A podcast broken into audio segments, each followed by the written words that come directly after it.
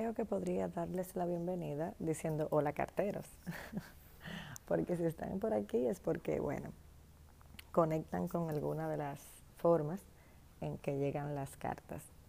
Recordando que se pueden suscribir totalmente gratis al blog eh, para recibir los escritos de los viernes, que son las cartas originales, cómo empezó todo. Eh, también tenemos el grupo en WhatsApp totalmente gratis también. Tenemos este podcast en todas las plataformas.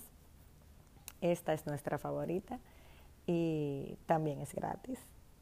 Eh, y bueno, ya tenemos otras cositas por ahí. Pueden ver todos los links de accesar en mi Instagram, en la biografía del Instagram. Eh, pero en fin, bienvenidos a este su espacio, a Cartas de Rosalía, el podcast. Esta semana creo que me voy a concentrar en hablar en algo que lancé la semana pasada, que es el manual de la transformación. Es un manual buenísimo, eh, algunos ya lo han adquirido, lo han adquirido, perdón, eh, y realmente no es porque yo lo creara, pero todo está hecho, señores, pero yo creé esto basado en mis experiencias, en lo que yo entiendo que a mí me ayudó y me sigue ayudando a crear la transformación. También les anuncié ya que publiqué gratuito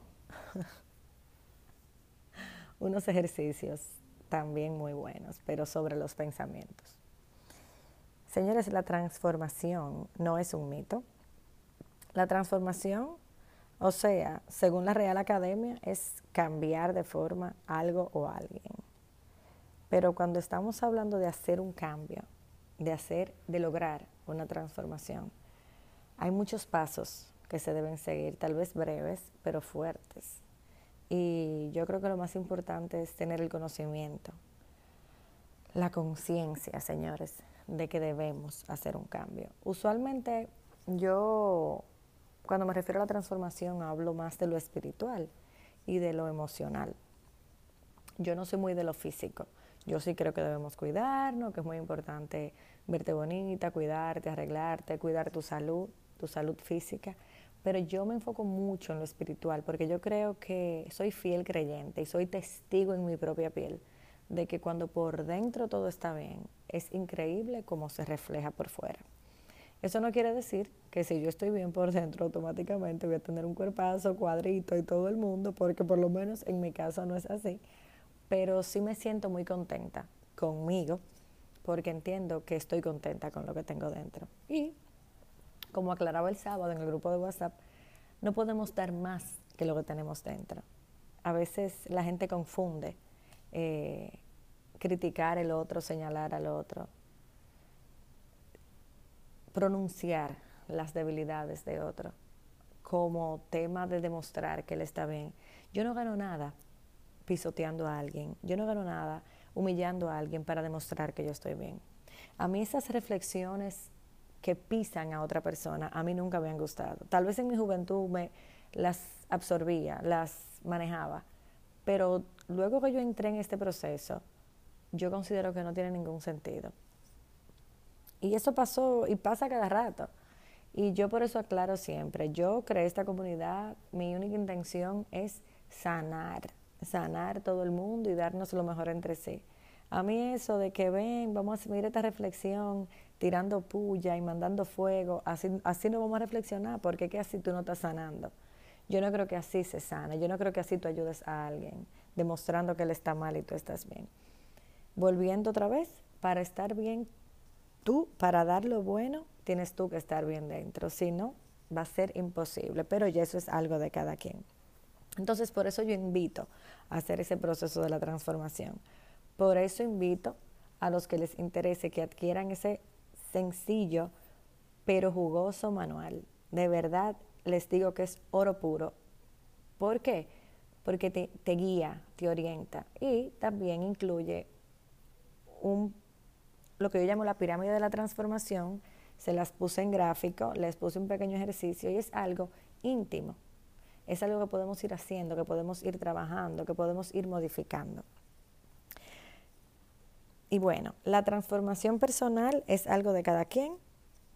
Eh, tiene que ser algo que te viene a la mente. Es algo, siempre sabemos dónde estamos mal. Siempre sabemos en qué flaqueamos. La semana pasada hablé de los sentimientos, de cómo dejamos que estos nos controlen. Eso mismo pasa con los pensamientos. Entonces a veces podemos hacer una transformación en una de esas cosas, cambiar la manera de pensar. Vuelvo a mí. El sábado yo vi algo que no me gustó y yo dije, en vez de, en lugar de yo abordar a esa persona y decirle, mira, tú tienes que cambiar, ¿qué yo hice? Cambié mi pensamiento, le mandé luz, le mandé paz a esa persona que entendí que la necesita, oré por ella, oré por mí, por mantener la calma y fluyó y ya pasó. Entonces eso es lo que yo entiendo que debemos hacer. Aprender a transformar la manera en cómo reaccionamos, cómo accionamos. Si quieres cambio, no puedes pensar en cambio, tienes que actuar en cambio. Y vuelvo y repito lo mismo de siempre. No es querer cambiar el mundo, es empezar por cambiarte a ti, porque yo no puedo vivir señalando que todos están mal todos. Ah, que ese habla mucho, que ese es muy ruidoso, que ese compra mucho, que ese no cuida el hijo, que esa de cuida el esposo. Pero, perfecto, pero mírate tú, mídete tú, arréglate tú, edúcate tú para que tengas la capacidad de poder ayudar a otros sin criticarlos ni destruirlos. Esto es todo por hoy. Los quiero mucho, los abrazo con toda mi alma. Les invito a seguirme. Si llegaron aquí porque alguien se lo, se lo envió o por accidente, vamos a decir universal, los invito a seguirme en Rosalía Serrano D. Y ahí encontrarán, como les mencioné al principio, todos los links que los guían a donde quieran, ya sea el grupo, ya sea la página, ya sea el blog, ya sea el manual, ya sea el ejercicio.